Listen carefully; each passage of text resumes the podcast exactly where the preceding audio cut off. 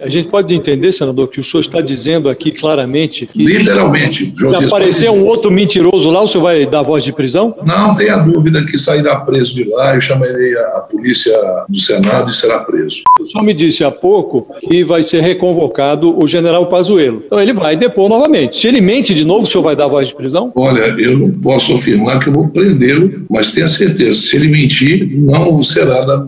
Agora, se ele tiver um habeas corpus, eu não vou poder prender. Manda ele sem habeas corpus lá. Ele não vai brincar mais com a CPI com a população brasileira. Ele não tirará mais essa graça. O desrespeito não foi desrespeito a mim e aos senadores que estavam ali. Foi um desrespeito à sociedade brasileira e foi um desrespeito ao Exército brasileiro. De novo, senador, para ficar, claro, para ficar claro, senador, se ele vai, ele certamente vai pedir novamente o, o habeas corpus lá para o Supremo. Supondo que o Supremo não dê o habeas corpus, se ele for lá, sentar ali e mentir. Se mentir, não. Se mentir, se mentir, sairá jamais de lá. Eita porra do caralho, agora fodeu.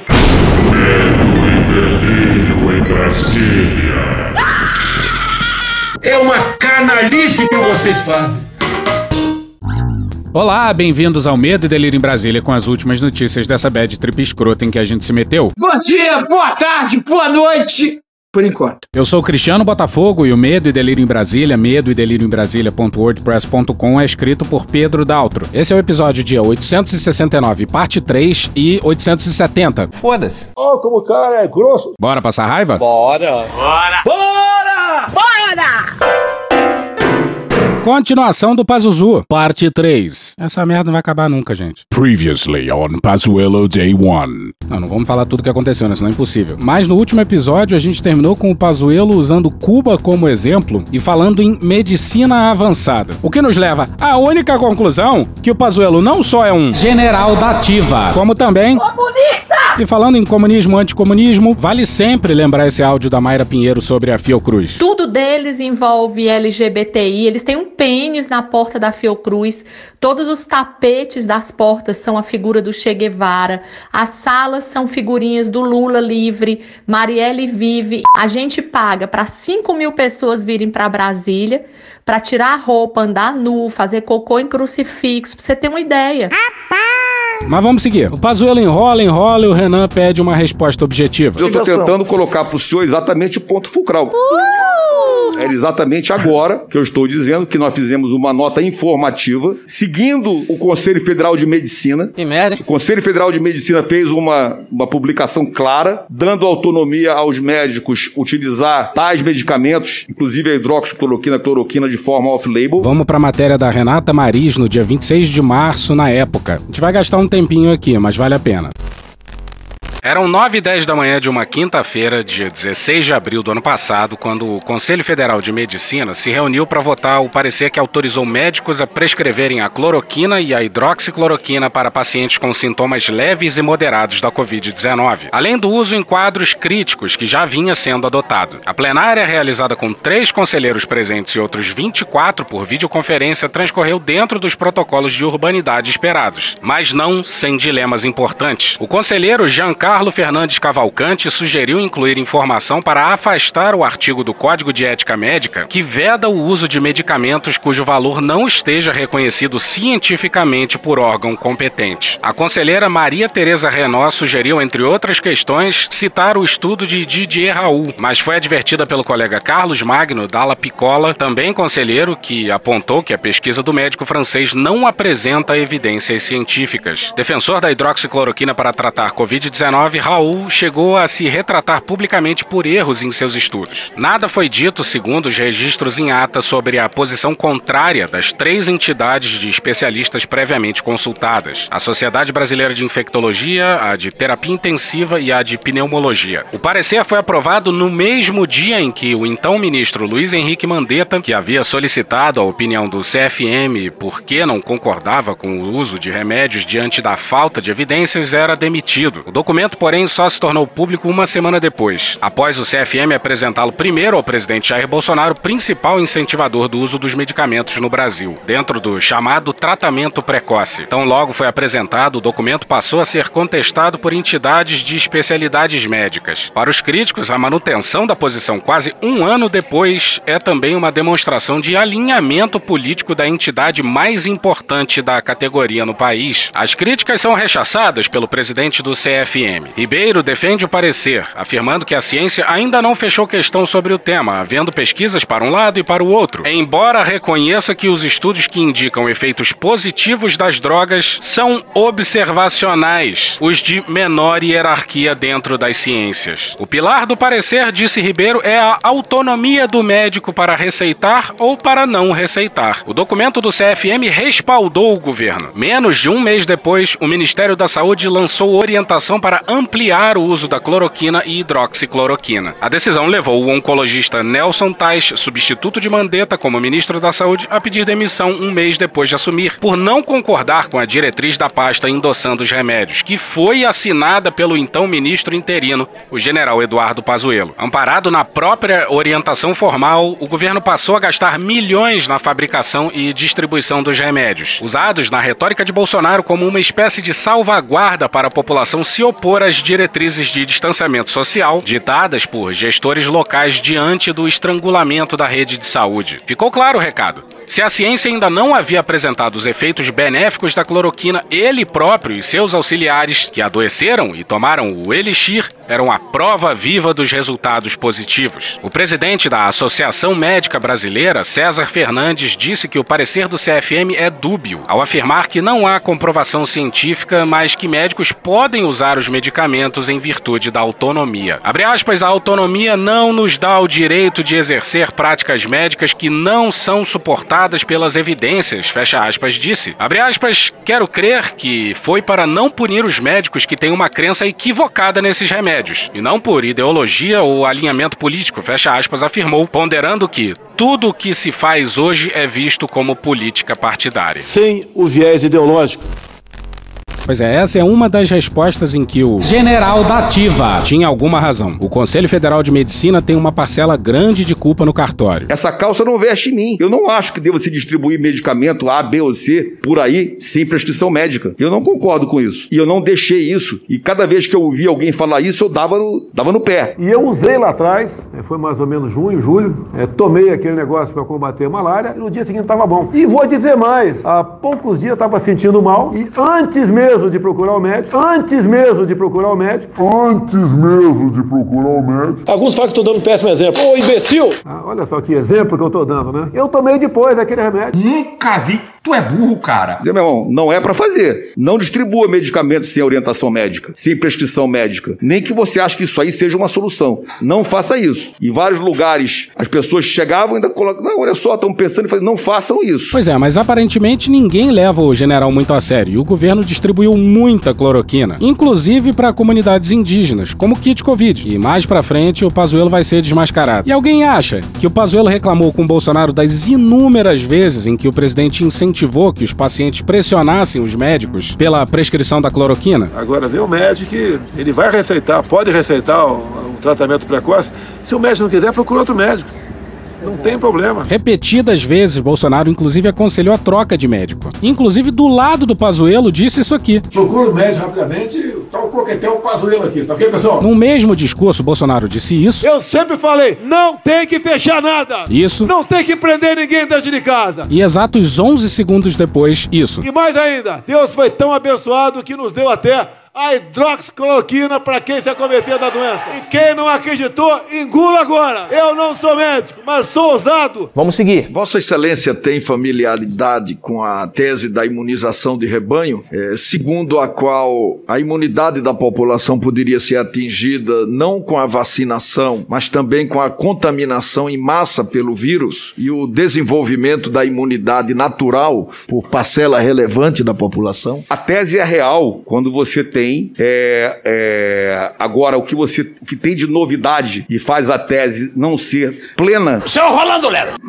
O senhor me ajuda se eu, se eu, se eu escorregar. Não! O que faz real e a tese não ser plena é que você não sabe o grau de, de atividade dos anticorpos que serão criados. Então, que você tem uma possibilidade de ter uma, uma imunidade a partir de várias pessoas, não há dúvida. Mas como a gente não sabe como isso se comporta no coronavírus, você não pode simplesmente achar que a partir da contaminação todos estão protegidos. A garotada abaixo de 40 anos. Ah, entendi. A princípio, contraindo o vírus, não vai ter problema. Agora, essa garotada, vamos supor, se infectando agora, ela seria uma barreira no futuro para não transmitir o vírus aos mais idosos. E o vírus é uma coisa que 60% vai ter, ou 70%. A pandemia só vai passar depois que 60% a 70% das pessoas estiverem infectadas. Então, meus caros, dos 200 milhões de brasileiros, 140 milhões vão pegar o Covid. Desses 140 milhões, é melhor que os jovens peguem primeiro. Então tem que soltar os jovens na rua para voltar a trabalhar, segura os mais idosos. Ou seja, como diz os infectologistas, né?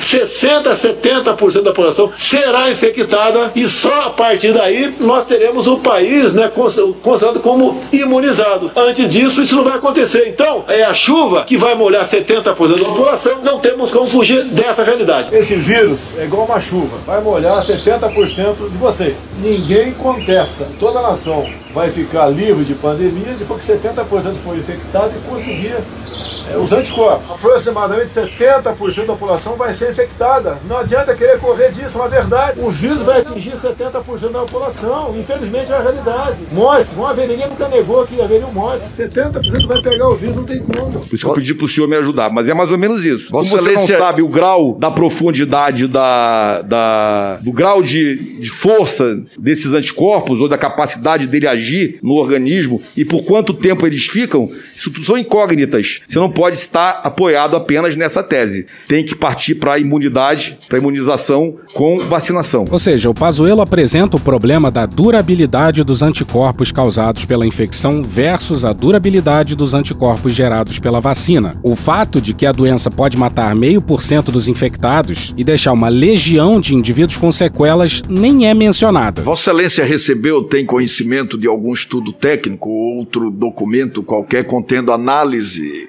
dessa tese e seu impacto sobre a saúde pública?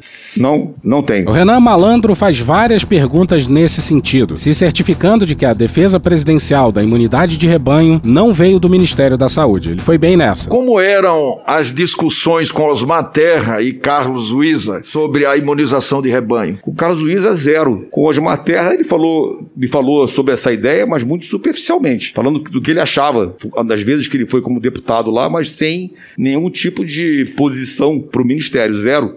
Zero Alguma- discussão. alguma vez sobre zero possibilidades dele colocar como posição do Ministério ou programa ou projeto do Ministério. Zero. Conversado muito também com o Osmar Terra. Ele já enfrentou a H1N1 2009 2010 entende bastante do assunto. Ele fala que tem um fantasma da curva. Quero cumprimentar aqui o meu presídio, prezado companheiro, amigo Osmar Terra, um aliado desde o princípio nessa questão, com números, com dados, com convicção. Alguma vez o presidente da República discutiu essa tese com Vossa Excelência? Nenhuma.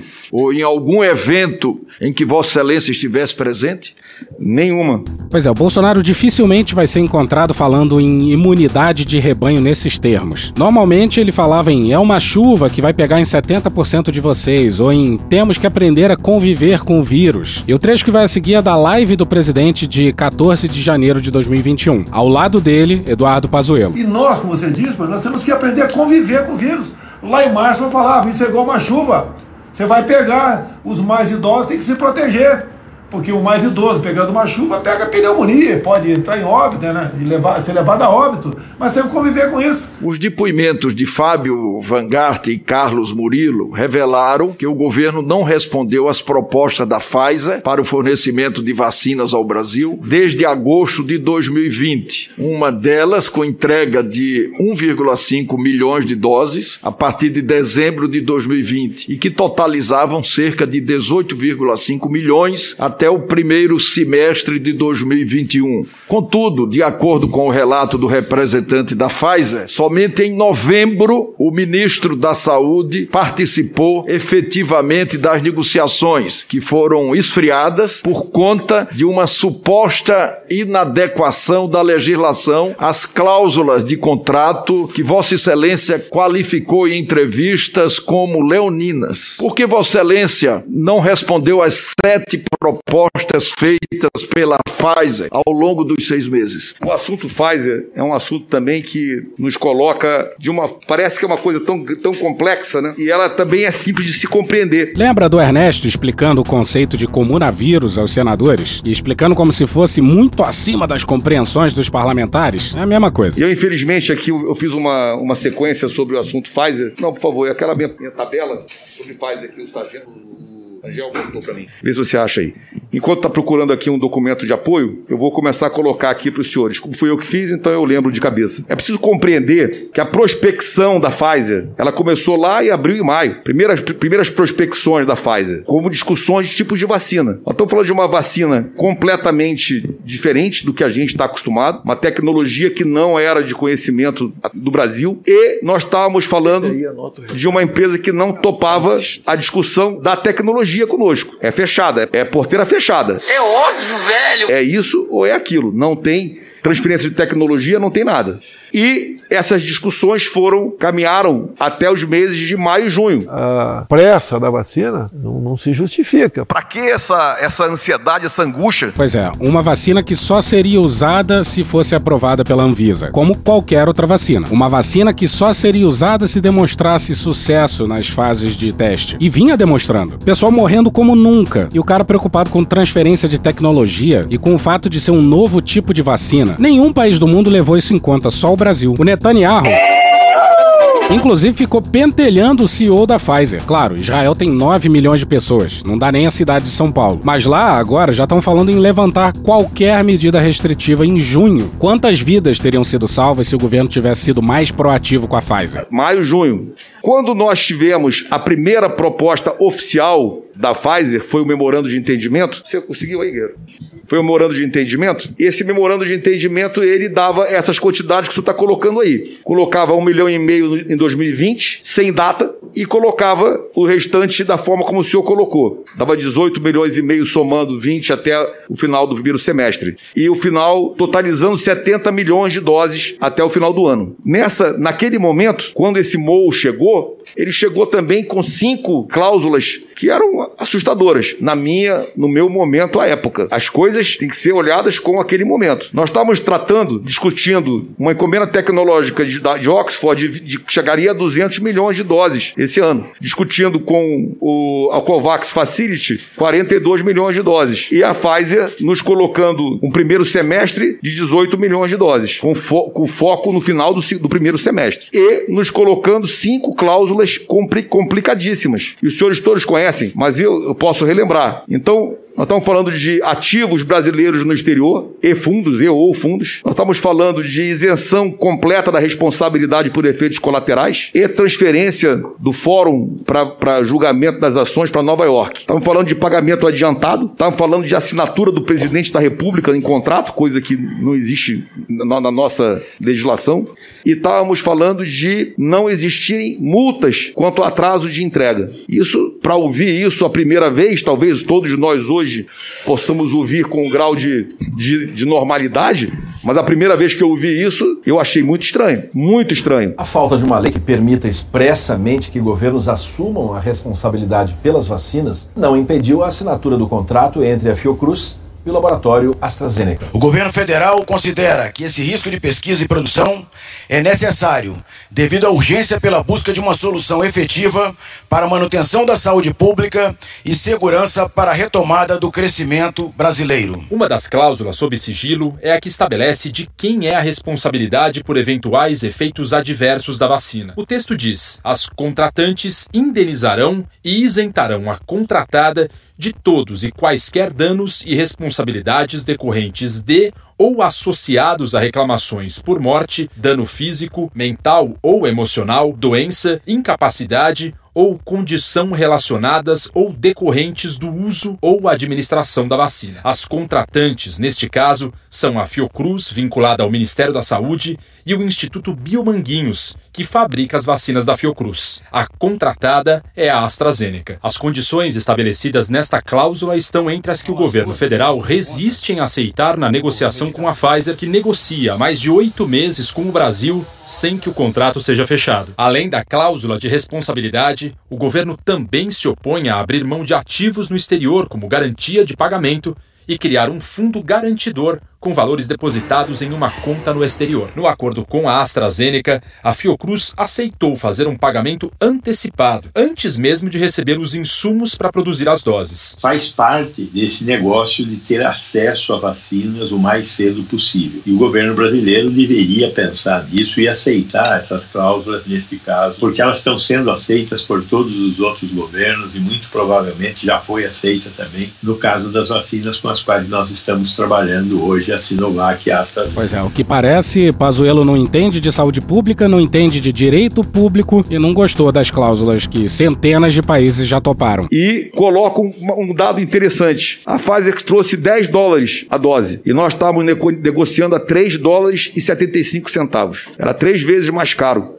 Então eu, eu coloco aos senhores uma vacina com três vezes mais cara, com todas essas cláusulas que eu coloquei aqui e com quantitativos que eram, a meu ver, muito inferiores ao que nós estávamos negociando, além das discussões logísticas de 80 graus negativo e da, das cláusulas sobre a logística de entrega, que era nossa responsabilidade, não havia caixa, não havia nada. A primeira conversa foi: isso é problema de vocês. Pois é, e muitos meses depois o Brasil assinou esse mesmo contrato, pagando mais caro pelas doses e recebendo muito tempo depois. Gênio! O governo de orientação mais liberal do Brasil dos últimos tempos esqueceu da lei da oferta e da demanda. Vacina para Covid, naquele momento, era o bem mais escasso que existia na Terra. Aí quem levou a caixa para condicionamento das vacinas, o que resolvia de bom grado o problema logístico pela questão da temperatura de conservação, ao governo foi o Weingarten, é bom lembrar. Já imaginou uma careação entre o general da Ativa e o Pazuello? Eles se odeiam, seria entretenimento de qualidade. Cadê pão e circo nessas horas? E mesmo numa perspectiva econômica, questionar preço de vacina naquele momento não fazia o menor sentido. Foi publicado na Science setembro, agosto, setembro do ano passado. Eles tentaram estimar para o ano de 2020 quanto que a pandemia naquele ano teria custado para os cofres públicos americanos. Custos hospitalares, as mortes. Então eles, eles listaram uma série de coisas relativas à pandemia e chegaram ao seguinte resultado final. A pandemia descontrolada aqui nos Estados Unidos, que aí nós temos essa semelhança com o Brasil, teria custado 16 trilhões de dólares. Para o Brasil, eu acho que a gente estaria falando aqui provavelmente, eu diria uns dois PIBs brasileiros. Eu nunca vi um economista no Brasil levantar a pergunta quanto é que está custando essa pandemia descontrolada para os cofres públicos brasileiros. E em vez da gente estar tá se preocupando com isso, que isso é o que realmente ameaça as contas públicas, não, a gente está preocupado com o auxílio emergencial que a gente poderia dar para essas pessoas que não têm o que comer. A gente... em gênero, número e grau. Essas discussões sobre as cláusulas, sobre a parte técnica e sobre a logística essas discussões demoraram, nos levaram, isso foi em agosto, né, 26 de agosto, nos consumiram setembro e outubro. Nos consumiram setembro e outubro. Acelera bem, acelera! E ela colocava bem claro na, na posição dela que ela precisaria da posição da FDA e precisaria da Anvisa, sem as quais também ela, ela, ela também não entregaria. Foi ótimo, também é a nossa posição. Quando nós chegamos em dezembro, quando nós chegamos em dezembro, nós, desculpa, em novembro, final de novembro ainda, nós citamos a, a Pfizer a refazer o seu, sua, o seu morando de entendimento. Porque nós queríamos pegar aquela documentação e forçar a uma, um processo decisório que tivesse que haver. Isso em novembro, final de novembro. No começo de dezembro, a Pfizer manda o memorando de entendimento dela atualizado, e nesse memorando de entendimento ela co coloca: nós vamos para 8 milhões e meio de doses no primeiro semestre e 62,5 milhões de doses no segundo semestre. Desta forma, totalizando 70 milhões de doses. Repito. Repito. 8 milhões e meio de doses no primeiro semestre e 62,5 milhões de doses no segundo semestre. Senhores, essa proposta, ela foi, apesar de eu achar de pouquíssima quantidade, 8,5 milhões de doses no primeiro semestre, sendo 500 mil em janeiro, 500 em fevereiro, 1 milhão em março, 222, algo mais ou menos assim, nós seguimos em frente. Vamos assinar o memorando de entendimento. Mandamos para os órgãos de controle. A resposta foi: não, não assessoramos positivamente. Não deve ser assinado. CGU, AGU, todos os órgãos de controle. TCU. Teu cu! Não deve ser assinado. E nós assinamos o MOU, mesmo com as orientações contrárias. Determinei que fosse assinado. Porque se nós não assinássemos, a fase não entraria com os registros na Anvisa. Ela só entraria com os registros na Anvisa se nós assinássemos o MOU. Então, o MOU foi assinado contra as orientações da assessoria jurídica e controle externo, interno e externo. Vamos para Júlia Lindner e André de Souza no Globo no dia 19. O ex-ministro da Saúde Eduardo Pazuello foi desmentido na CPI da Covid pelo Tribunal de Contas da União sobre um suposto parecer do órgão com restrições à compra de vacinas, o que incluiria as tratativas com a Pfizer no final do ano passado. Pois é, em nota, o TCU disse o seguinte, abre aspas, em relação ao depoimento do ex-ministro da Saúde Eduardo Pazuello junto à CPI da pandemia, o TCU informa que em nenhum momento seus ministros se posicionaram de forma contrária à contratação da empresa Pfizer para o fornecimento de vacinas contra a Covid-19. O tribunal também não desaconselhou a imediata contratação em razão de eventuais cláusulas contratuais. Fecha aspas, afirma a nota. E vamos pro Leandro Prazeres, Júlia Lindner, André de Souza e Jussara Soares no Globo no dia 21. Na primeira parte do seu depoimento, Pazuello disse que uma das razões para o atraso no fechamento do contrato foi a posição da consultoria jurídica da pasta, da AGU e da CGU. Ele afirma que havia óbice desde o início. Documentos, no entanto, mostram que os alertas para não assinatura dos contratos só vieram depois. A consultoria jurídica da pasta só se manifestou em dezembro, quatro meses após a oferta de vacinas pela Pfizer. Um e-mail enviado pelo advogado da União, Jailor Carneiro, no dia 3 de dezembro, analisa o memorando de entendimento e recomenda que não fosse assinado, porque os termos afrontariam o ordenamento jurídico pátrio. Os outros dois pareceres mencionados por Pazuello em seu depoimento foram elaborados pela AGU e pela CGU, mas pelas datas eles indicam que Pazuello e outros integrantes do governo teriam iniciado os ataques públicos às cláusulas da Pfizer mesmo antes da análise técnica. E no final das contas acabou assinando o contrato do mesmo jeito, exceto pelo fato de que depois saiu mais caro. Isso em dezembro. Na sequência, nós começamos a levar o problema para o nível de governo federal, para o Palácio. Falei, olha, nós temos que resolver isso. E ainda no início de dezembro, em, em ligações com a, a, a, base ou com os, os deputados que estavam discutindo a votação da MP 1003, um deputado fez uma, uma, uma emenda, Presidente, propôs uma emenda. É importante responder. Desculpa, o Irã Gonçalves fez a proposta de emenda colocando essas, essas cláusulas para autorizar a compra. E essa talvez seja a informação mais importante. Não só o governo demorou meses e mais meses, cadáveres e mais cadáveres, como a pessoa que resolveu um embaraço jurídico foi um deputado. Era para o governo ter se preocupado com os aspectos legais e esboçando MPs lá em abril, colocar todo o peso do governo para aprovar essa porra e vacinar o quanto antes. Mas eles esperaram até dezembro. E ainda assim a iniciativa não veio deles. O que, que você vai fazer? Nada. Eu não consigo fazer nada. O que o governo vai fazer por vocês? Nada. O povo tem que deixar e deixar tudo nas costas do poder do poder público. As perguntas terão que ser respondidas objetivamente. Eu acho que assim nós precisaremos melhor a evolução dos nossos trabalhos. E não me deixa mal também perante os outros senadores, né? Porque na medida em que o depoente delonga na resposta e basicamente não responde o perguntado, né? eu acabo tomando o tempo aí dos Só outros não que é senadores uma estratégia do terão que perguntar. a resposta. Está sendo importante ele falar o que está falando. Mas qual foi a resposta É que ele não quando o depoente não fala o que o relator quer, Objetivamente. ele reclama. Senhor presidente, A pergunta que eu fiz objetivamente foi o seguinte: por que Vossa Excelência não respondeu às sete propostas feitas pela Pfizer? É essa a pergunta. Objetivamente. As respostas foram tratadas. Como assim não houve respostas? Nós tivemos 20 respostas para a Pfizer. Não, não. Com discussões. Eu estou perguntando de, Eu tô- eu perguntando de agosto a dezembro. De agosto a não dezembro. houve nenhuma resposta nem acionamento de órgão de controle. Deixa eu dizer para o senhor. Por favor. É, o acionamento de órgão de controle, ele vem na assinatura do MOU. Sim, depois de dezembro. É, porque até lá nós estávamos discutindo, por exemplo, Vamos ver ponto a ponto disso aí. temperatura criogênica de conservação. Só saiu na imprensa no dia 2 de dezembro a questão do container da caixa da Pfizer para facilitar a conservação das vacinas. Mas é bem comum em laboratórios no Brasil inteiro, principalmente em grandes cidades, a existência de freezers menos 70. O governo poderia ter feito um acordo com essas instituições, muitas públicas, e focar a vacinação com a vacina da Pfizer em grandes centros urbanos que dispõem desse tipo de freezer. Não dava para fazer acordo com algumas produtoras para converter esteira de produção para esse tipo de produto? Não fica parecendo falta de interesse, falta de proatividade no limite. Tipo, eu só vou aceitar se você me der tudo na mão. Tecnologia de risco ainda sem qualquer avaliação. Vamos repetir o que disse o Elcio Franco quando do anúncio da parceria com a AstraZeneca e a Universidade de Oxford? O governo federal considera que esse risco de pesquisa e produção é necessário devido à urgência pela busca de uma solução efetiva para a manutenção da saúde pública e segurança para a retomada do crescimento brasileiro. E já tinha dados de fase 1 e 2. Ou seja, Fode, porra! Agentes agentes reguladores, não, não transferência de tecnologia.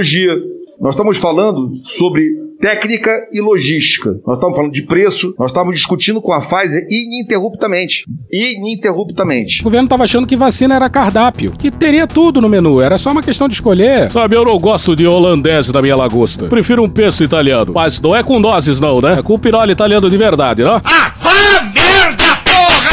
Pois é, vai ver que o diretor da Pfizer, que depois na CPI, é, cara é maluco. Cadê seus estudos? Você é maluco, é? E vai ver que o dono de uma emissora de televisão que se queixou ao Weingarten pela, por causa da falta de resposta à carta da Pfizer é maluco também. E vai ver que isso tudo é só. Uma grande confusão. Só um grande mal entendido no governo. Então nós temos todas as históricas de Por que, ministro, não respondeu eu tô as respondendo mensagens da carta? Não, não. Presidente, tá. depois a gente quer falar. Flávio. Não dá, não dá pra continuar. Tá passando mal. Quer aparecer, rapaz? Se fuder. Eu tô, eu, vou- deixa. eu tô respondendo que nós respondemos inúmeras vezes. Inúmeras vezes a fase. Eu tenho todas as respostas aqui. toda hora, pô. Não, de agosto a setembro. De não- agosto a setembro. Eu tenho todas as comunicações o, com a Pfizer. O presidente da Pfizer nos comunicou que em nenhum momento recebeu nenhuma resposta, nem a favor nem contra. Vou dizer para o senhor de novo. Então, a ele- resposta ele à mentiu. Pfizer. Ele mentiu para A resposta à Pfizer é uma negociação. Você tá falando sério? Que ela começa no momento da proposta e termina com a assinatura do MOU. Eu estou falando de dezenas de reuniões e discussões. Eu não estou falando de uma resposta. A resposta sempre foi: sim, queremos comprar. Está escrito em todo o final. É nosso interesse comprar da Pfizer, mas não posso comprar se você não, faz, não, não, não flexibilizar tal medida. Não posso comprar se você não auxiliar na logística de entrega. Isso é uma negociação. Sabe o que, que é isso aí? Isso aí é carioca não querendo se comprometer. Caralho, meu irmão, beleza? Porra, quanto tempo, hein? Caralho, meu irmão, e aí? Já é? Já é o quê? Pô, já é, bora, bora fazer uma parada aí. Pô, bora, com certeza. Então, então partiu. Beleza, te ligo, hein? Bora combinar de marcar. Porra. Pois é, e a negociação do governo foi tão boa, tão bem executada, que o governo assinou o contrato com as mesmas cláusulas leoninas, draconianas, da versão original do contrato. Aí teve uma live na qual o Bolsonaro disse que estavam falando pra ele das cláusulas leoninas e tal. Aí ele fez questão de explicar. Não, pra mim é draconiana. Pra mim é draconiano. O senhor tem isso documentado, menino? Claro que sim. Bem que eu pedi uma pastilha. Então era bom caminhar para. Vai ser encaminhado. Eu tenho Tá bom, todas as respostas. É importante, senhor presidente, solicitar todas essas informações oficialmente Sim. para Sim, a sim. comissão. Até porque o, o que o Fábio Van Garten falou aqui é totalmente diferente do que Vossa Excelência está falando. senhor. Porra! Porque ele chegou aqui e disse o seguinte: é, que quando recebeu um telefonema de um proprietário de uma TV, esse proprietário ligou para ele e disse: Olha, desde setembro tenho aí uma carta enviada para o ministro Pazuello, para o presidente, para o vice-presidente, para o general Braga Neto, para o ministro Paulo Guedes, e até hoje nós não recebemos uma resposta. Foi quando ele tomou a iniciativa de ligar. E mais, na revista Veja, ele disse que era muita incompetência dentro do Ministério, por isso que já o senhor nos traz uma informação totalmente diferente daquilo que a Pfizer falou. Não, só um minutinho. Totalmente diferente do que a Pfizer falou e totalmente diferente do que o Fábio Vanguard falou aqui. Por isso que era importante ele ter acesso a esses documentos. É, então a pergunta, só para passar para a pergunta seguinte, é, por que Vossa Excelência não respondeu às sete propostas feitas pela Pfizer ao longo dos seis meses? Foram respondidas em negociação intensa e direta com dezenas de documentação e reuniões. Então a fase, a Pfizer está mentindo. Vo- Essa- Vossa essa Excelência é respondeu. Pfizer. Eu só Vossa Excelência respondeu, é isso? Eu só respondo por mim. Em 50 metros, tire o cu da reta. Por que Vossa Excelência não tomou o comando e o protagonismo dessa negociação com a Pfizer? Pela simples razão que eu sou o dirigente máximo, eu sou o decisor, eu não posso negociar com a empresa. Quem negocia com a empresa é o nível administrativo, não o ministro. Vamos para 3 de março de 2021. Estamos reunidos agora com a, a presidente da Pfizer e a equipe de jurídica e de contratos da empresa, além de toda a minha equipe do Ministério. Nós estamos discutindo aqui a possibilidade da contratação da, da vacina da Pfizer, que hoje se torna uma realidade a partir do projeto de lei que passou pelo Senado e pela Câmara. Nós vamos fazer uma divulgação conjunta de um documento mostrando que nós estamos nessa fase da negociação. É, a proposta de cronograma que está sendo apresentada para nós, ela é uma boa proposta e a partir de agora a gente segue nos trâmites de fazer esse contrato o mais rápido possível. Agradeço a equipe da Pfizer que está disponível conosco aqui e vamos juntos cumprir essa missão, vacinar o povo brasileiro.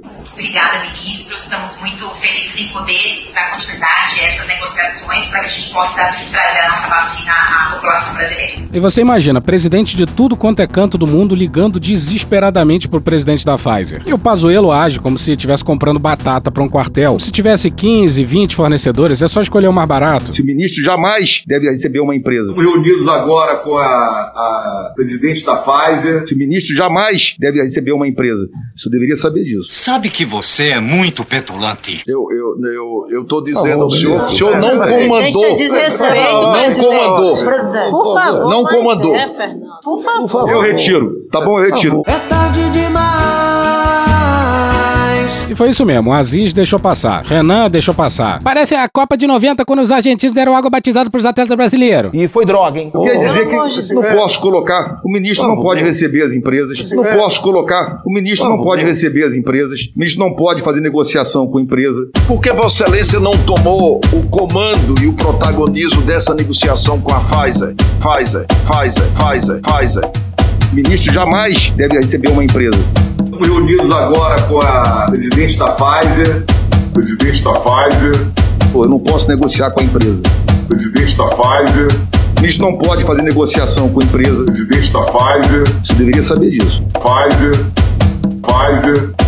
Pfizer. Porra. O ministro não pode fazer. Eu recebo o presidente da Pfizer socialmente junto com a administração. Não fode, porra! Mas a negociação é feita no nível da equipe de negociação. Foi isso que eu quis dizer. Então, Escuta. objetivamente, ministro, quem decidiu por não responder às propostas da Pfizer? Eu acho que o senhor, o senhor precisa compreender a pergunta que o senhor fez. Eu já Não, eu respondi estou fazendo uma pergunta objetiva. O Nós senhor tá- estamos o senhor sendo tá acompanhados o senhor pelo tá Brasil dizendo- todo. o senhor tá todo mundo dizendo- está entendendo que eu O estou senhor está dizendo que eu não respondi. Foram respondidas Não, ministro, dezenas de ministro, vezes. ministro, ministro, só um minutinho. Vossa Excelência, ele fez uma pergunta.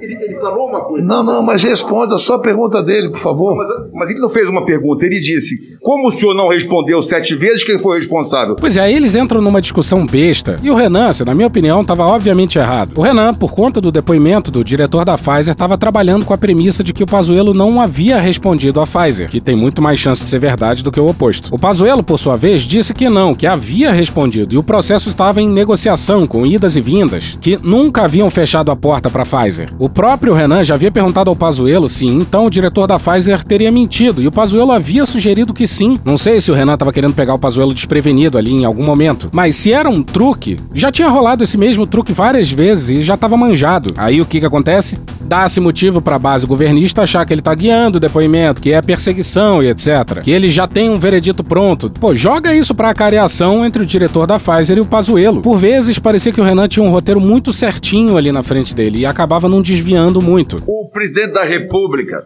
participou dessa decisão de não responder à Pfizer? Não, até porque não houve decisão de não responder à Pfizer pela quinta vez. Olha Quando e por meio de quem o presidente da República foi informado das propostas? O presidente da República era informado nas minhas, nos momentos que eu levava as, as, a Eu situação- falo dessa especificamente, da Pfizer. O presidente era informado o tempo todo sobre as minhas conduções, todas elas, não só da Pfizer. Quando eu ia despachar com ele, durante todo o processo. Durante todo o processo, eu despachava com o presidente periodicamente e nesses despachos eu atualizava o presidente sobre como estavam as negociações, inclusive da Pfizer. Tá, eu estou fazendo uma pergunta concreta, objetiva. Quando e por meio de quem o presidente da República foi informado sobre as propostas da, da Pfizer? Foi informado por mim em todo o processo que começou lá em julho até abril, quando nós contratamos, até março, quando nós contratamos a Pfizer. Pessoalmente por mim. Reparou que ele falou de julho a março? É julho de 2020 a março de 2021. A prestíssima negociação do Ministério da Saúde com a Pfizer transcorreu durante os meses de julho, agosto, setembro, outubro, novembro, dezembro, janeiro, fevereiro e março. No meio de uma pandemia, como se desse pra esperar de boa.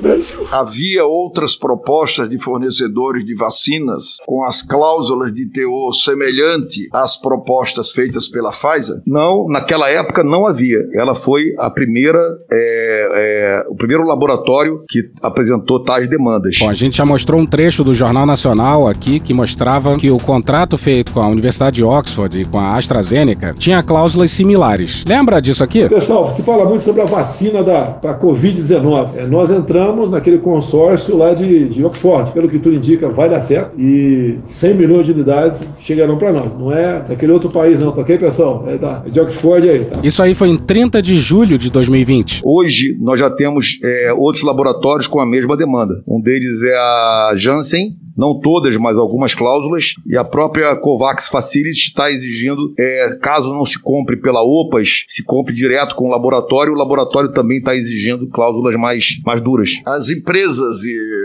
ou instituições concordaram em retirá-las ou alterá-las depois? Não, nem uma vírgula, nada. Nós tentamos, nós forçamos, nós pressionamos, fizemos tudo o que tinha que fazer, mas nós não conseguimos mudar uma vírgula. Todo mundo se fudeu! É um baita negociador e fala isso com naturalidade. E vai ver as tais cláusulas leoninas. Pra mim é draconiano. Chato pra caralho. Era uma prática, né? Mas como o general não entende nada de saúde pública, nem de direito público, como é que ele ia saber de uma porra dessa? O senador Randolfo Rodrigues trouxe ao conhecimento dessa comissão parlamentar de inquérito a existência de dispositivo específico no anteprojeto da medida provisória 1026 de 2021, destinado a tratar da assunção pela União das responsabilidades civis advindas de eventuais efeitos adversos da vacina. É, por que esse trecho foi omitido no texto finalmente enviado à apreciação do Congresso Nacional? Quando nós, isso foi, deixa eu saber, isso foi, começou em dezembro, tá? Foi, foi- só foi MP em janeiro, mas as discussões começaram 20 de dezembro, 21 de dezembro, com a proposta da MP feita pelo Ministério. É, nós propusemos realmente, lembro que eu estava na sequência dizendo aquilo, eu ia chegar nisso, que após a, a negativa do Irã, da emenda proposta pelo deputado Irã, nós partimos para uma proposta de MP e levamos isso ao governo, à Casa Civil, aos ministérios. E a- ali a parte jurídica do governo não houve consenso. O que, pelo que nos trouxeram, e aí eu coloco, volto a colocar como a época, é que a, a jurídica, a jurídica dos ministérios consideravam ali, os ministérios que estavam discutindo a MP, consideravam que nem o governo poderia partir dele aquelas proposições e teria que vir de discussões do Congresso. Foi isso que me foi, não havia consenso de que deveria sair de uma MP nossa e sim de discussões no próprio Congresso. Pois é, mas isso era algo pro governo saber desde meados de 2020. Cala a boca, não perguntei nada. Então, Foi a- isso que me foi passado. A pergunta é por que esse trecho foi omitido do texto Não final? havia consenso dos ministérios em mantê-lo, então foi retirado. Tá. Por que o governo federal não propôs a aludida alteração na legislação eh, tão logo foi informado sobre esses supostos entraves, que Desculpe. foi resolvido com a publicação da Lei 14.125, de 2021, oriunda do projeto de autoria do presidente do Senado Federal, Rodrigo Pacheco? Bem, eu acredito que a partir da, da MP 1026, que é o mês de janeiro, é, houve as discussões do governo, no nível, no nível do governo, não meu, de discussões com o Congresso, para que aquilo acontecesse. Eu não, eu não participei, eu acredito, eu não, eu não fiz. Pois é, ele tá dizendo que a cúpula do governo só foi se mexer em janeiro de 2021 e o general da ativa tá responsabilizando outros dois generais, o da Casa Civil, Braga Neto, e o da articulação política na época, o Ramos. O Renan então aborda o cancelamento das 46 milhões de vacinas da Coronavac. Já mandei cancelar, se ele assinou. Já mandei cancelar, por exemplo, sou eu, não abro mão da minha autoridade. Ele é forte, é durão, E o famoso um manda e outro obedece. É simples assim. Um manda e o outro obedece. Naquele momento, houve uma, uma- uma- um vídeo gravado pelo governador de São Paulo, e esse vídeo era um vídeo com uma posição política do governador. Pois é, nessa reunião o Pazuello disse isso aqui. O Butantan já é o grande fabricante de vacinas para o Ministério da Saúde, para o SUS. Então, a vacina do Butantan será a vacina brasileira. Nós já fizemos uma carta em resposta ao ofício do Butantan e essa carta ela é o compromisso da aquisição dessas das vacinas que serão fabricadas até o início de janeiro, em torno de 46 milhões de doses. Aí o Dória quis tirar proveito político do protagonismo do Butantan na vacinação do Brasil e publicou um vídeo falando isso aqui. A aprovação feita hoje pelo ministro da Saúde, Eduardo Pazuello, da vacina do Butantan, vacina contra a Covid-19, foi uma vitória da vida, uma vitória da solidariedade. Parabéns, ministro, pela atitude, parabéns pelo posicionamento. O que o Brasil precisa é disso: paz, união,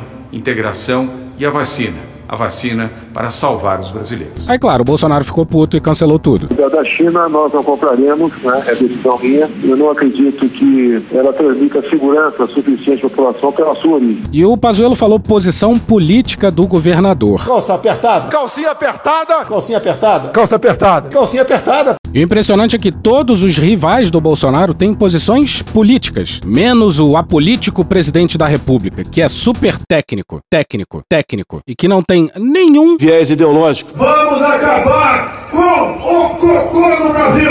Também estamos varrendo a esquerda para fora do Brasil. Através do voto, você não vai mudar nada nesse país. Vamos seguir. Colocando que, eh, tá vendo? Comprou, disse que não ia comprar, que vai comprar, que não vai comprar. Nem, nem, nem que não tem, nem que tem. E isso causou uma, uma, uma reação na discussão. Reação de quem? Jair! E a reação deve ter sido mais ou menos assim. Filha de uma égua. É pra puta que eu pariu, porra. Bosta, estrume, bosta, bosta, bosta, puta bosta, hemorroida. E naquele momento eu tava com Covid, né? Tava com Covid, eu tava no, no segundo, no terceiro dia, e o presidente foi me visitar. Note-se Pazuello contaminado e os dois sem máscara, um do lado do outro. E com o seguinte detalhe, logo no começo da transmissão.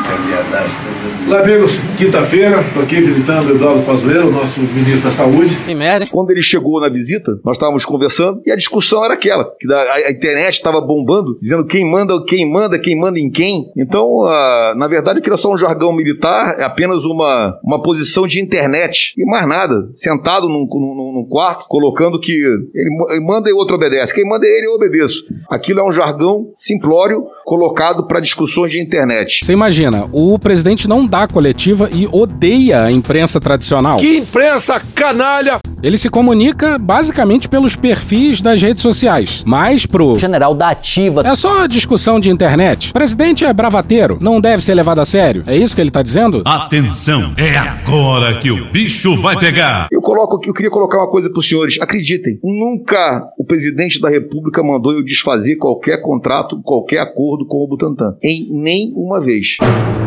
Vai tomar no seu filho da puta, vai chupar a puta tua mão. Então vamos lá, Pazuello anuncia aos governadores a assinatura do contrato. O discurso do Dória gera uma reação. Puta que eu pariu! O contrato é desfeito por iniciativa do governo federal. Bolsonaro e Pazuello protagonizam a clássica cena um manda e outro obedece. Mas, na verdade, ninguém mandou nada e ninguém obedeceu nada, porque ninguém tinha mandado, então não precisou obedecer, né? Conhecereis a verdade e a verdade vos libertará. Mas a verdade incomoda muita gente. Vocês sabem quem está errando no Brasil.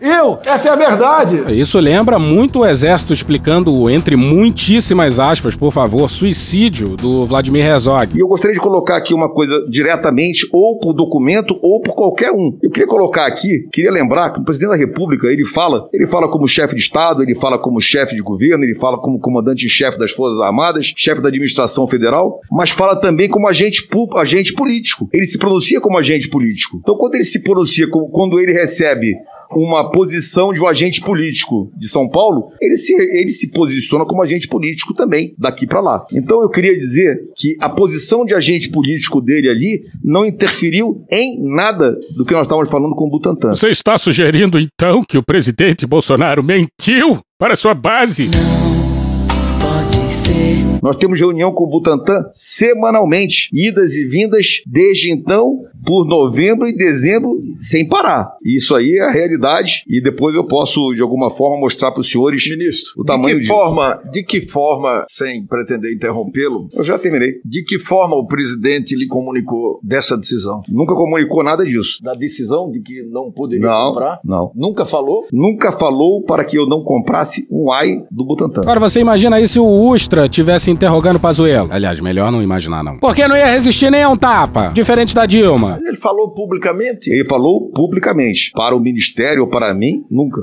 Até porque eu não tinha comprado nada. Até porque eu não podia comprar nada. Não, esse é Vossa fato, Excelência, é- Vossa não, pode Excelência, não agradar, mas é, é verdade. Vossa Excelência realmente acatou ou não acatou a ordem presidencial? Ele não me deu ordem para não comprar nada, senador. Já falei. Então quem decidiu foi você. Que merda, hein? Bom, a gente já colocou vários insertos aqui do Bolsonaro publicamente falando que ia cancelar. E o que o general tá dizendo é que o presidente da República mentiu. Eles mentem. Mentem na cara dura. Mentem sem ter vergonha de mentir. Eu tô passada, chocada. O presidente do Conhecereis a Verdade em plena pandemia resolveu contar uma mentira sobre compra de vacinas. Pra fazer joguinho político, sabe? Deus escolheu as coisas loucas. Deus escolheu as coisas vis, as desprezíveis. É por isso que Deus te escolheu. Ele tá dizendo que o presidente contou uma mentira sobre algo que se concretizou, o que tira o cu do presidente da reta e coloca o seu. Não o seu, ouvinte, seu do Pazuelo. Não, seu cu não é do Pazuelo. O cu do Pazuelo, esse que entrou na reta no lugar do, do cu do presidente. Qual foi a justificativa técnica dada para que a compra não fosse efetivada? Não havia a compra, não havia contrato, só havia o termo de intenção de compra e foi mantido. Sabe o que, que também não havia? Justificativa técnica. Aí esse é um governo tão técnico, né? Damares. Técnico. Ernesto Araújo. Técnico. Salles. Técnico. Osmar Terra. Técnico. Vélez Rodrigues. Técnico. Weintraub. Técnico. Marcelo Álvaro Antônio. Técnico. Onyx Lorenzoni. Corajosa. Vossa Excelência, em alguma oportunidade, é, insurgiu-se contra a ordem do presidente ou concorda com ela? Nunca foi dada esta ordem, senador. Publicamente foi, foi postada. Nunca foi e dada postagem. em lives. Vou explicar para o senhor. Uma postagem na internet não é uma ordem. Uma ordem, ela é uma ordem direta, verbal ou por escrito. Nunca foi dada. Nunca. Pois é, gente, um ex-membro do governo tá dizendo que não é pra levar a sério as palavras do presidente, não, só as suas ações. Desde março, quando a pandemia chegou ao Brasil, o governo federal editou mais de 3 mil normas relacionadas ao novo coronavírus. Mas as medidas colaboraram para espalhar o vírus e não para proteger a população. Foi o que concluiu um estudo feito pela Faculdade de Saúde Pública da USP e a Conectas, uma organização ligada aos direitos humanos. Então, Vossa Excelência não tem como concordar ou não com ela, porque ela nunca foi dada. Nunca foi dada. Caralho! Vossa Excelência tomou alguma medida relacionada à condução da pandemia por ordem direta do presidente da República? Nenhuma. Ó, agora o general da Ativa tá dizendo que o presidente nunca lhe deu nenhuma ordem sobre a pandemia. Quem manda sou eu. Eu tenho poder de veto ou você é um presidente banana agora? Em 50 metros, tire imediatamente o cu do presidente da reta. A melhor defesa do governo é de que o presidente é um omisso. É a família dele tem que cuidar dele em primeiro lugar, rapaz. O povo tem que deixar. E deixar tudo nas costas do poder do poder público. Não à toa, conforme reportagem recente, Bolsonaro passa os dias a contar piadas no palácio. Renan passa ao Covax Facility e vem mais desgraça por aí, Brasil. E ó, só pra notar que passaram-se apenas duas horas e meia de depoimento do primeiro dia do Pazuello até agora. Esse é o nível da merda. Mas calma, que depois a gente vai acelerar. Eu não mais. Pazuello é lembrado que o Ernesto Araújo o caguetou, dizendo que a escolha pela cobertura mínima veio do general da ativa. Bem, a negociação com a COVAX Facility, ela começou muito, muito nebulosa, vou usar um termo aqui. Não haviam bases, o preço inicial era 40 dólares a vacina, e assim começou a discussão. Não havia é, garantia de fornecimento. Então, na, naquele momento, o que nós nos preocupamos era de que nós assumíssemos um grau de, de, de, de recursos altíssimo sem uma garantia de entrega efetiva do laboratório. As, as, a COVAX Facility não nos dava nem data, nem cronograma, nem garantia de entrega. Era um consórcio que, dependendo do desenvolvimento, ele poderia, ele, deve, ele faria a entrega. 42 milhões de doses para nós, daquela forma, era o máximo que eu poderia fazer para do risco que estava imposto ali dentro. Pois é, o Brasil pode liberar bilhões e bilhões para emendas parlamentares, pode liberar outros tantos bilhões, nesse caso, para o auxílio emergencial, mas para vacina, que é o que vai resolver o problema, não. Aí não, aí é, aí é exagero, né? Pois é, era muito arriscado comprar vacina para 50% da população. Aí o general comprou só para 10. Lembrando que o Brasil se queixava que o consórcio pedia contribuição proporcional à população, e o Brasil achou ruim. E piora mais ainda. Paloma Rodrigues e Marcelo Parreira no G1 no dia 24. Documentos enviados pelo Ministério das Relações Exteriores à CPI da Covid mostram que o Brasil reduziu à metade a quantidade de doses de vacinas a serem recebidas por meio da COVAX Facility. Segundo os documentos enviados pelo Itamaraty à CPI, o governo optou em agosto por doses para imunizar 20% da população. No entanto, em setembro, reduziu para 10%.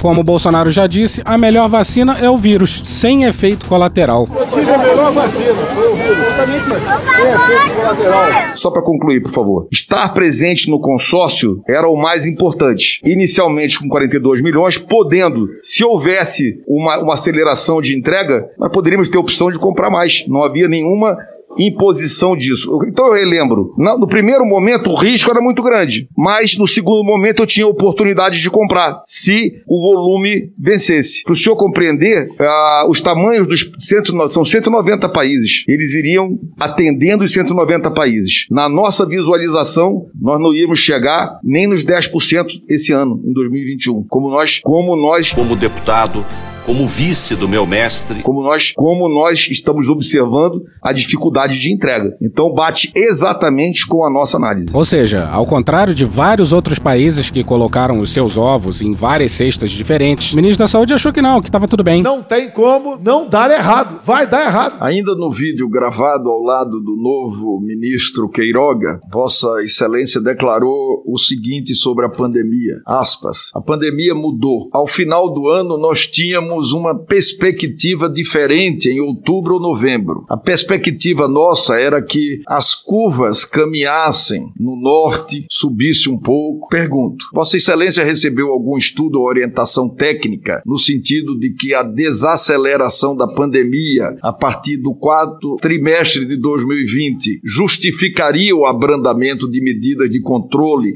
da transmissão da doença no Brasil? Não, isso daí eram discussões ah, das semanas dos boletins epidemiológicos, que é feito pelo nosso sistema de controle de vigilância em saúde. Nós temos radares no Brasil inteiro, digamos assim, que pegam os dados, e isso tem, são os, os nossos relatórios epidemiológicos, boletins epidemiológicos, é uma análise. E nós temos o controle das curvas que são feitos em cima do nosso localiza-SUS, com nossos BIAs, de casos óbitos e contaminação, etc. É em cima desta análise e de discussões com os técnicos que você observa que no segundo semestre há uma estabilidade. E essa estabilidade ela é rompida inicialmente ali de forma abrupta em Manaus. Então, é, é claro que naquelas observações do segundo semestre, você poderia inferir que a pandemia vinha num grau de controle e com a chegada das vacinas no começo de 2021, nós iríamos estabilizar a, as curvas de contágio e óbitos. Era essa uma perspectiva comum no final do segundo semestre de 2020. Bom, qualquer um que acompanha as curvas sabe que elas começaram a crescer de novo a partir do começo de novembro. Pazuello falou que esse era o consenso no final do segundo semestre de 2020. E vai aí um trecho da live do Atila e a Marina no dia 22 de dezembro. Aconteceu o óbvio. Os casos estão aumentando no Brasil de novo. Já me perguntaram algumas vezes o que, que a gente errou. Eu não sei dizer que é erro, porque assim, errar é você tomar uma medida pensando numa coisa e ela gerar um outro resultado inesperado. Nesse caso, o Brasil acertou Nós abrimos e o que, que é o certo que vai acontecer, casos vão aumentar. E foi o que aconteceu até aqui. Porra. Ou seja, Pazuello. Não delira, não patina no omelete. Renan pergunta se Bolsonaro o orientou a não fazer coletivas diárias, algo que foi relatado por Mandetta e Tais. Quando eu cheguei no ministério, nós estávamos vivendo uma, uma ainda como secretário executivo, nós estávamos vivendo ali a perda da, do contrato da empresa que nós tínhamos, que era a FSB. A empresa tinha, já tinha o contrato dela, estava se expirando e não havia como mantê-lo. Então, além de tudo, nós tivemos uma dificuldade grande com a parte de apoio em comunicação, porque foi perdido o time de fazer a, a, digamos, dar continuidade correta ao processo para ter uma empresa de comunicação. Desculpinha cretina, né? Mas vamos comprar o argumento pelo valor de face. Quem foi que deixou esse contrato expirar em plena pandemia? Foi você, Lula. Fui eu, companheiro. Me descobriram. Não havia lá na quando nós chegamos e depois como ministro, como deputado, como ministro, não havia uma estrutura de comunicação nenhuma. Nem a própria empresa estava mais em condição de continuar no contrato. Nós tínhamos que abrir os processos licitatórios e trabalhar com uma, uma, uma nova organização de cargos para ter uma estrutura de comunicação. Isso eu aprofundo depois. deve ter falado merda e nem percebeu, né? Alô, Marquinho! Puta que pariu, Marquinho. Quem era o responsável é, no Ministério da Saúde? Era a assessoria de comunicação, que ela estava vaga e eu iniciei com uma, uma, uma, uma das pessoas que foi apresentada no ministério que estava disponível para trabalhar, que era o senhor Marcelo. Fiquei um mês com ele, 40, 20 dias. Dali eu passei para a senhora Simone. Simone, solta a vinheta aí. Que é uma, uma, uma, uma, uma senhora da área, da área de comunicação, especificamente da jornalística. E no final eu saí da, da doutora, da, da senhora Simone, coloquei ela para fazer análise de mídia e contratei o senhor, Mar, o senhor Marcos. Caralho, Marquinho. Que era um especialista em marketing. E, e Marcos. E... Que bom do bom, Marquinho. Marcos, que é o Marquinhos. Traz pra mim, Marquinho, traz pra mim. Muito bom, muito bom. É, que virou Marquinhos Show. Deixa com a cara magoada. Marcos Show. O Marquinhos é um especialista em. Do...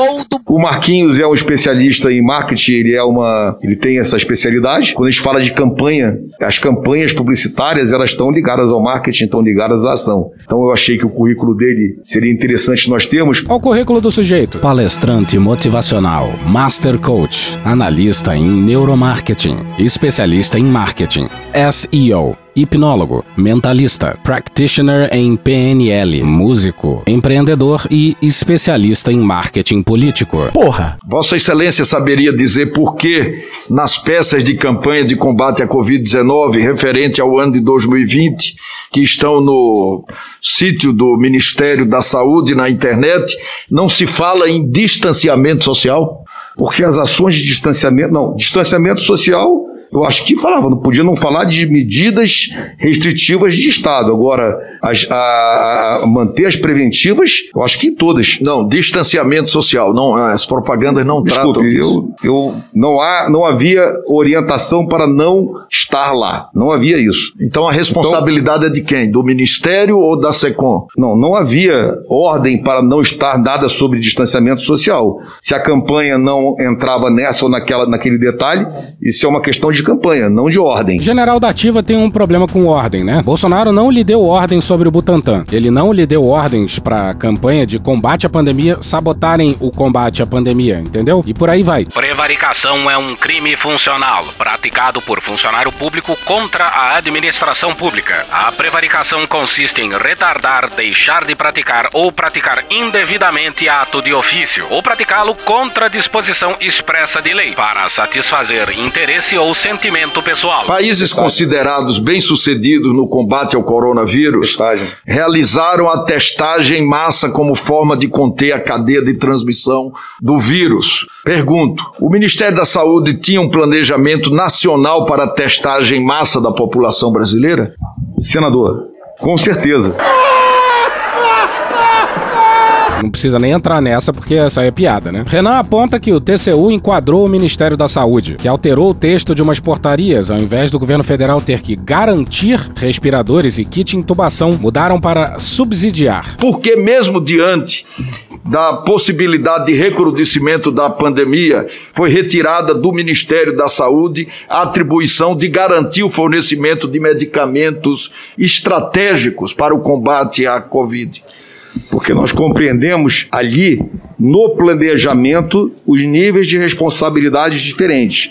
E nas ações, nós garantimos com ações e não com planejamento. Nós fizemos toda a manobra no momento que a situação se apresentou, toda, sem exceção. Agora você imagina, faltou tudo, faltou respirador, faltou oxigênio, faltou kit de intubação, faltou vergonha na cara. E olha a questão com esse tal do parecer do TCU. Eles dizem que o parecer desaconselhava. Acabo de receber online uma informação do Tribunal de Contas afirmando que a corte nunca deu parecer. Eu recebi também aqui, é, AGU e contrário à compra de vacinas. Eu, eu, Vossa eu- Excelência admitiu lá no Eu reformulo aqui que eu me enganei, era CGU, é, CGU e AGU. Eu peço desculpas, eu confundi o, o CGU com o TCU. Peço desculpas. Ô, ô, senador Renan, me- permita-me, porque nós estamos aqui há três horas e meia tentando con- contribuir. É, da mesma forma que o general, ou, aliás, o ministro Pazuello equivocou-se sobre o Tribunal de Contas, me parece que também sobre a CGU e a AGU. Eu tenho aqui a decisão da CGU e da AGU. Ah, aonde no da AGU, da Advocacia Geral da União, no inciso quin- quarto, diz parecer no sentido de entender não haver óbices jurídicos intransponíveis à assinatura dos contratos de aquisição de doses de vacina. Isso é a AGU. E aqui é a CGU, que diz no seu último parágrafo. Nesse contexto, considerando riscos da saúde pública, ora vivenciados em território nacional, bem como a necessidade de se ampliar os meios de combate à pandemia, com o desenvolvimento de medidas para expandir a oferta e abrangência das campanhas de vacinação no Brasil, entende-se que as assinaturas dos contratos se demonstram viáveis, especialmente se as medidas mitigatórias e preventivas recomendadas forem aplicadas como vistas com, com vistas a diminuir o impacto. Portanto, apenas para deixar claro que tanto a AGU como o CGU e o Tribunal de Contas, eh, ministro Pazuello, eh, não, não decidiram contra a, assina- a assinatura Senador, da- da- dos contratos. Talvez a gente esteja falando de pareceres diferentes. Eu tenho aqui o parecer, eu vou ler aqui, se o senhor permitir. O item 4 do parecer 0018, e ele fala sentido de entender não haver óbitos jurídicos intransponíveis à assinatura de aquisição da Pfizer e Janssen, necessitando, contudo, a edição de autorização legislativa para a assunção de obrigações previstas em cláusulas e disposições contratuais que não têm previsão legal e necessitem dela ou que destoam não, mas eu tô. É que o senhor não leu até o final a cláusula. Enfim, apenas para deixar claro que, lamentavelmente, é sempre um equívoco. Desculpe, eu estou lendo, não, o senhor não leu até o final a cláusula. Eu vou ler aqui. Parecer no sentido de entender não haver óbices jurídicos intransponíveis. Eu posso concluir Não há óbice. Desculpe.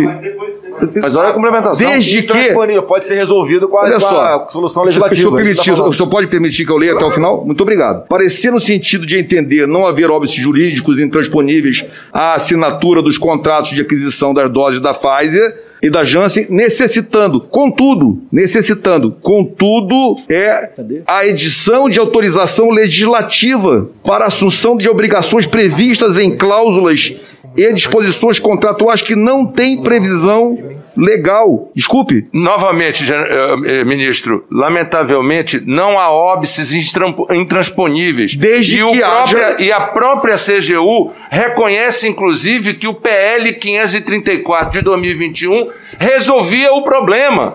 E que não houve iniciativa para Claro, resolver. claro. Enquanto isso, brasileiros morriam. Morriam. Ah, cara, quem fala de eu não sou coveiro, tá vendo? Renan passa pro colapso de oxigênio em Manaus. O generalmente, loucamente e Aziz interrompe. Em março nós tivemos a primeira onda, de 2020. Eu tava no A segunda onda, ele era em janeiro, dia 10 de janeiro, dia 11, começou a segunda onda da falta de oxigênio. E em 2021. Foi aí que até os Estados Unidos nos colocou à disposição Boeing. Por que, que a gente nunca pediu aquele avião, ministro? Olha só, a gente- a- eu nunca, nunca me chegou todas as ofertas de entrega de oxigênio, eu aceitei todas. Se elas não foram concretizadas, eu não, não posso dizer por que, não, Não, chegou. nós tínhamos dificuldade. Vossa Excelência conhece bem a nossa região, conhece até porque serviu lá, trabalhou lá e nasceu, praticamente nasceu lá.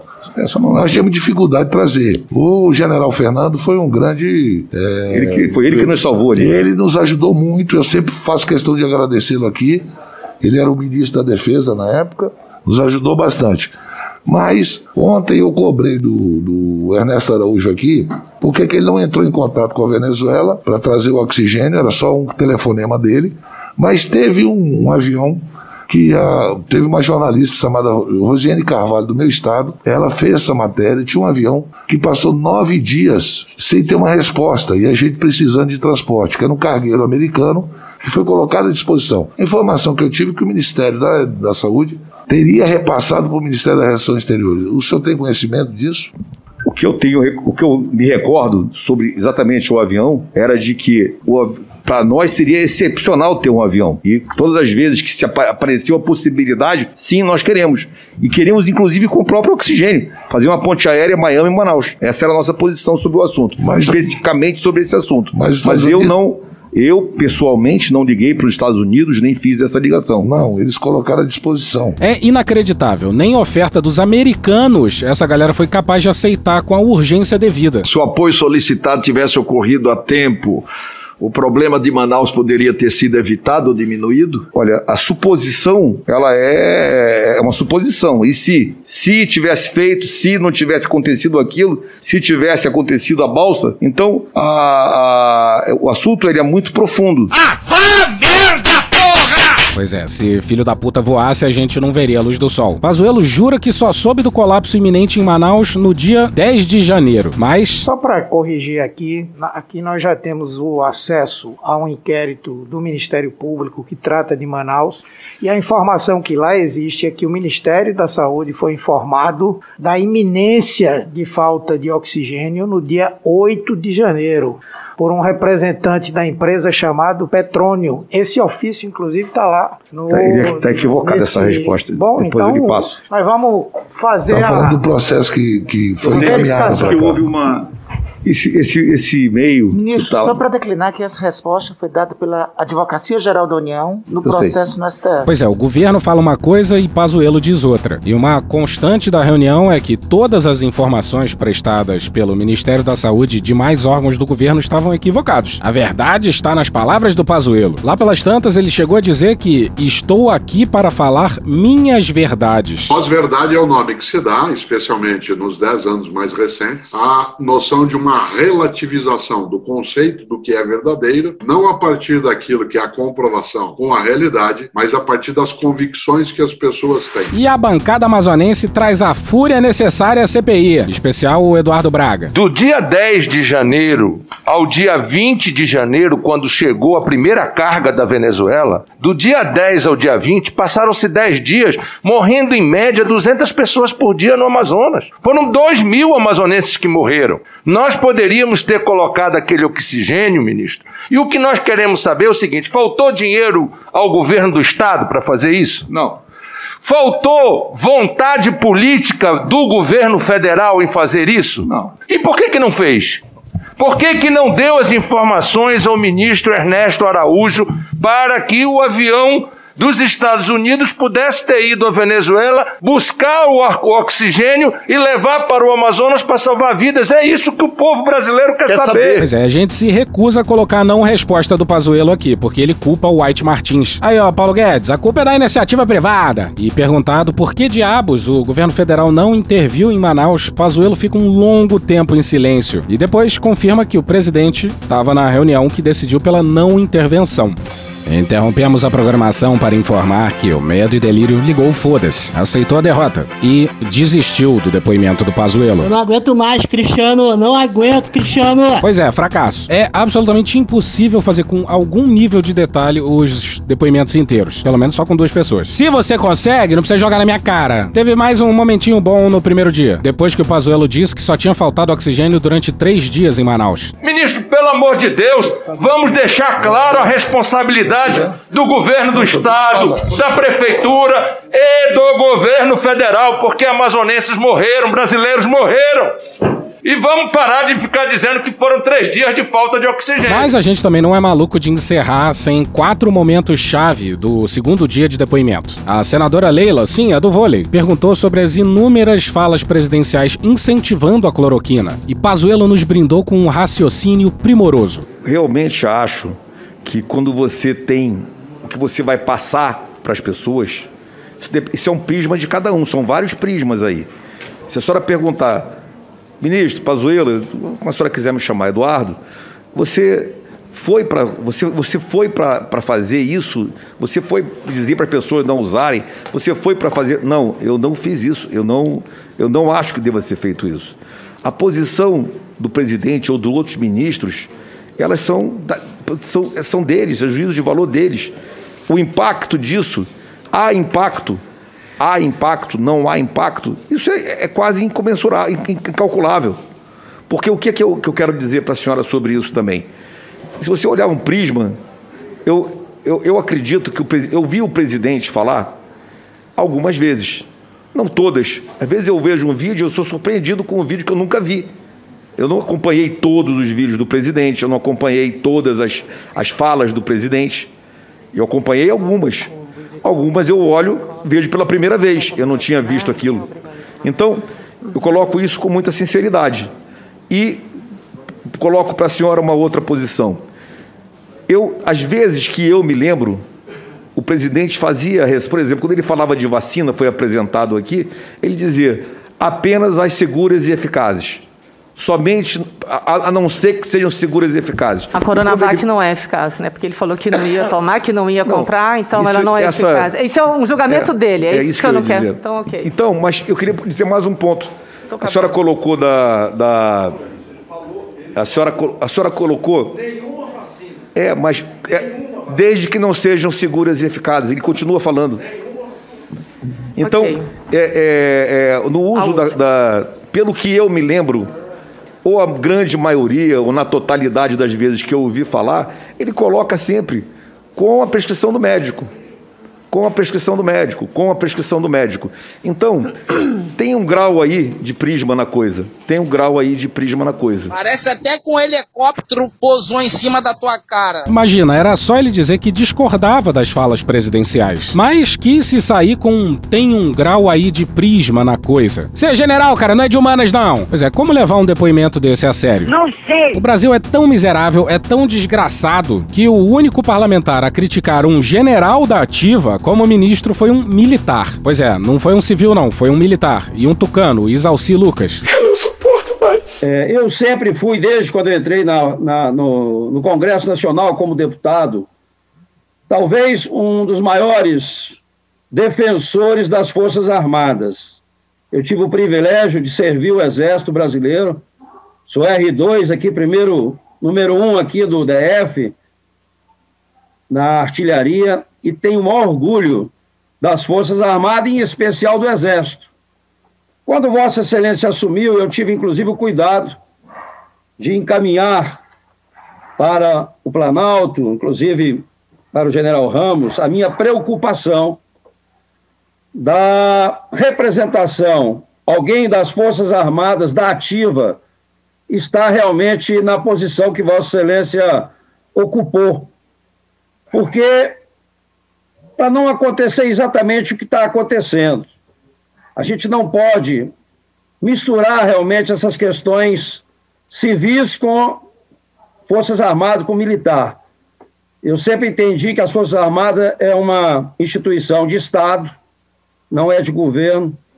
Portanto, acho que todos os militares que ocupam cargos no governo deveriam ir para ativa, exatamente para não ter questionamento nenhum, porque eu sempre brigo com todo mundo que fala sobre o Exército, eu coloco sempre, né? Nós tivemos períodos aí em que o Exército ajudou muito na construção de estrada, como ainda ajuda muito na gestão não é, no Brasil, e lá não tem, pelo que acompanho sempre, não tem aditivo prévio, não tem superfaturamento, a gente sempre acompanhou e teve o Exército como referência. Então eu só quero pontuar porque, sinceramente, fiquei, assim, de certa forma, preocupado de um general da ativa, Vossa Excelência que tem três estrelas e deve ir a quatro, não é? é ficar como ministro, que é um cargo civil. Então, muita gente, nesse, nessas, nesses últimos minutos, varam, vários falaram sobre o respeito ao Exército, às Forças Armadas. Isso aí realmente não era nem para ser discutido. E encerramos com a dupla que roubou nossos corações, Vieira e Contarato, começando pelo Alessandro Vieira. O senhor nos trouxe uma, uma situação interessante. E eu vou fazer aqui uma breve leitura, brevíssima, senhor presidente. Não. Falando sobre um depoente em processo anterior, analisado. Ele não possuía histórico ou traços preconceituosos, não apresentava características de um caráter distorcido ou doentio. Ele agiu segundo o que acreditava ser seu dever, cumprindo ordens superiores e movido pelo desejo de ascender em sua carreira profissional, na mais perfeita lógica burocrática. Cumpria ordens sem questioná-las com maior zelo e eficiência, sem refletir sobre as consequências que elas pudessem causar. Esse foi um estudo feito no julgamento de Eichmann, em Israel. Um cidadão militar que serviu a um projeto de poder e que não parou nem um instante para analisar as consequências do que fazia. Por favor, não falem alto. Essa, senhor ministro Pazuello, infelizmente parece a realidade. Eu posso testemunhar que o senhor nunca se portou pessoalmente de uma forma desleal. Posso testemunhar que eu liguei. Eu estava um barulho lateral, eu não ouvi o que o senhor falou, me desculpe. Perfeito. Pois é, ele pediu para repetir, acredita? Presta atenção que é importante, pessoal. Foi uma análise de um outro julgamento passado. Analisado o cidadão, se dizia que ele não possuía um histórico ou traços preconceituosos, não apresentava características de um caráter distorcido ou doentio, ele agiu segundo o que acreditava ser seu dever, cumprindo ordens superiores e movido por um desejo de ascender em sua carreira profissional, na mais perfeita lógica burocrática. Segundos. Cumpria ordens sem questioná-las, com maior zelo e eficiência, sem refletir sobre o bem ou mal que pudessem causar. Essa análise foi feita com relação a Eichmann, em julgamento feito, salvo engano, em 67 em Israel, onde se apreciava a participação dele na chamada solução final contra os judeus. 62, me corrige aqui o professor Randolfo Rodrigues. Faça essa referência, senador, é, ex-ministro Pazuello, porque muito claramente nos contatos em que tivemos, Vossa Excelência não se portou com desrespeito à vida. Pelo contrário, lhe solicitei por telefone respiradores para o estado de Sergipe e o senhor conseguiu dar atendimento super célere. Salvou vidas naquele estado. Mas dentro do conjunto da obra, do exercício de uma política pública de saúde, infelizmente o senhor falhou. E eu tenho absoluta convicção que não falhou por decisão sua. Não consigo entender que, de, que diabo de dever, de lealdade, Vossa Excelência, imagina ter que faz com que acoberte o verdadeiro autor das ordens okay. que o senhor seguiu. Vamos, Isso é lamentável. Obrigado, senador. Pois é, um general da ativa comparado ao Weissman em pleno Congresso Nacional. O que, que você vai fazer? Nada. Aí damos um pulo no tempo, por motivos de que o Pazuelo é... Chato pra caralho. E passemos ao Fabiano Contarato. Eu quero aqui fazer algumas considerações que eu reputo importante. Quando a gente está falando, nós estamos falando dessa CPI é, para apurar a responsabilidade por 441.864 vítimas pela Covid-19. E nós sabemos que no Código Penal, o crime de homicídio ele é praticado tanto a título de dolo, quando há intenção, ou assume o risco de produzir o resultado, mas a título de culpa, quando com seu comportamento por negligência, imprudência e imperícia, você ocasiona esse resultado. Nós sabemos que a saúde pública é um direito de todos e dever do Estado. Isso está expresso no artigo 196 da Constituição Federal.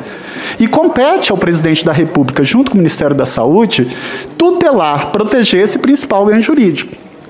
Vimos também que esses crimes de homicídios, eles são praticados tanto por ação como por omissão também está expresso no Código Penal, no artigo 13, quando diz que a omissão é penalmente relevante quando a gente tenha por lei obrigação de proteção, vigilância e cuidado. Eu fico muito triste e reflexivo e preocupado quando eu vejo o senhor falando é, naquela. O senhor já ficou na história quando fala um, um obedece, um manda, outro obedece. Porque se o senhor tivesse como premissa aquilo que o senhor aprendeu, tenho certeza que aprendeu é, na sua formação, o senhor sabe que o Código Penal, no artigo 22, ele diz que a ordem manifestamente legal não se cumpre. ordem manifestamente legal não se cumpre. E nós ouvimos ontem, ministro, e hoje exaustivamente, que o senhor não teria recebido qualquer ordem da presidência da República na sua, ao meu ver, desastrosa gestão à frente do Ministério da Saúde. Mesmo com inúmeros registros, se nós colocarmos lá no Google é, o nome do senhor, do presidente da República, vai ver tanto o senhor como o presidente da República difundindo a utilização de medicação sem nenhuma comprovação científica, difundindo a não utilização de máscara, difundindo o não distanciamento social. É, contrário à aquisição de vacina, chegando ao ponto de falar que não comprou vacina pelo preço. Aqui nós temos que fazer uma reflexão muito grave.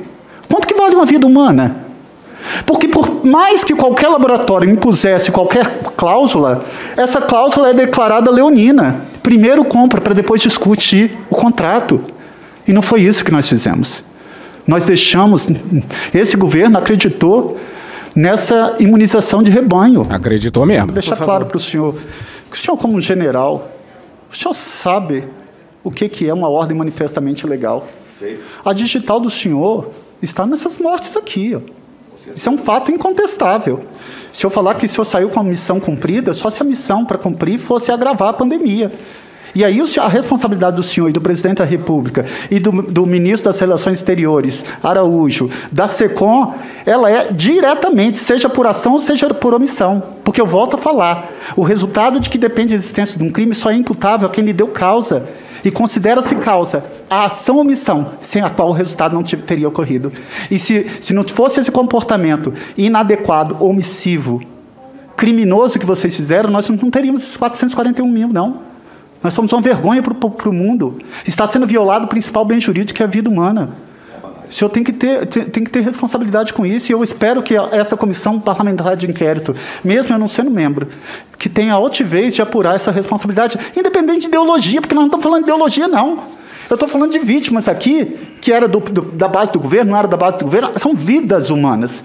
O principal bem jurídico foi violado e a digital do senhor está ne tá nessas mortes, como a digital do presidente da República, como a digital de todos os ministros da saúde que passaram por lá, como a digital do SECOM e a do ministro das Relações Exteriores. Muito obrigado, senhor presidente. E a gente encerra aqui mandando um beijo pro Alessandro Vieira e outro pro Fabiano Contarato. E acabou. E amanhã também não tem. Que a gente tá cansado. Puta que pariu, cansado pra caralho, gente. Obrigado pelos ouvidos dos que permaneceram até aqui. Que Deus tenha misericórdia dessa nação. E hoje ficamos por aqui. Veja mais, muito mais em medo o blog escrito por Pedro Daltro. Esse episódio são áudios de TV Senado, UOL e várias outras paradinhas pequenas. Thank you! Contribua com a nossa campanha de financiamento coletivo. É só procurar por Medo e Delírio em Brasília no PicPay ou ir no apoia.se barra Medo e Delírio. Porra, doação ao caralho, porra. Não tem nem dinheiro pra me comprar um jogo de videogame, morou, cara? Pingando um capilé lá, vocês ajudam a gente a manter essa bagunça aqui. Assine o nosso feed no seu agregador de podcast favorito e escreve pra gente no Twitter. As outras redes a gente realmente não consegue ver. O nosso maravilhoso faz tudo Bernardo agora tá alimentando outras duas redes. Ele coloca algumas coisas no Instagram e num canal no Telegram chamado Cortes, Medo e Delírio em Brasília. Então dá uma chegada lá que ele coloca coisa boa lá. E agora a gente também tem uma loja, loja.medo e delírio em Brasília.com.br. Eu sou Cristiano Botafogo, um grande abraço e até a próxima. Bora passar a raiva junto? Bora! Permite uma parte? Não lhe dou a parte. Não lhe dou a parte. Olha o Bolsonaro não entendendo o questionamento de uma admiradora. Presidente, o senhor é o chefe da nação, o senhor é o chefe da Forças Armadas. Por que deixa, por que deixa o povo sofrer assim, seus ministros sofrer, o senhor sofrer? Você passou na mão 30 anos dos- votando em quem? Você passou demônios 30 lá? anos votando em quem? Hã? Tu Você passou 30 anos votando em que tipo de gente? Calma lá, vamos com calma o negócio aí, tá? Pois é, esse- Que a esse- ditadura não é comigo. Eles estão eles estão eles estão sangrando o povo, estão sangrando o povo. Tem que ter algum posicionamento contra o. a favor do 30 30 anos mais 64? Tem alguma posição tua? Que vieram tudo pra cima da gente, contra a gente naquela época. Bem, não vou discutir esse assunto aqui, não vou debater não, tá? Quero editar, olha, quem não tá contente comigo tem Lula em 22 aí. Eu sou Muito contente. Presidente, tem que botar no gabinete. Senhor presidente, Foto, tira tira aí. Porra! Porra! Porra! Porra! Putinha do poço. Problemas? Pornô. Paralelepípedo de craque? Paralelepípedo de craque? Paralelepípedo de craque. Presidente, por que sua esposa Michele recebeu 89 mil de Fabrício Queiroz? Parte terminal do aparelho digestivo. Bum. Que bom do bom. Agora, o governo tá indo bem. Eu não errei nenhuma, eu não errei nenhuma.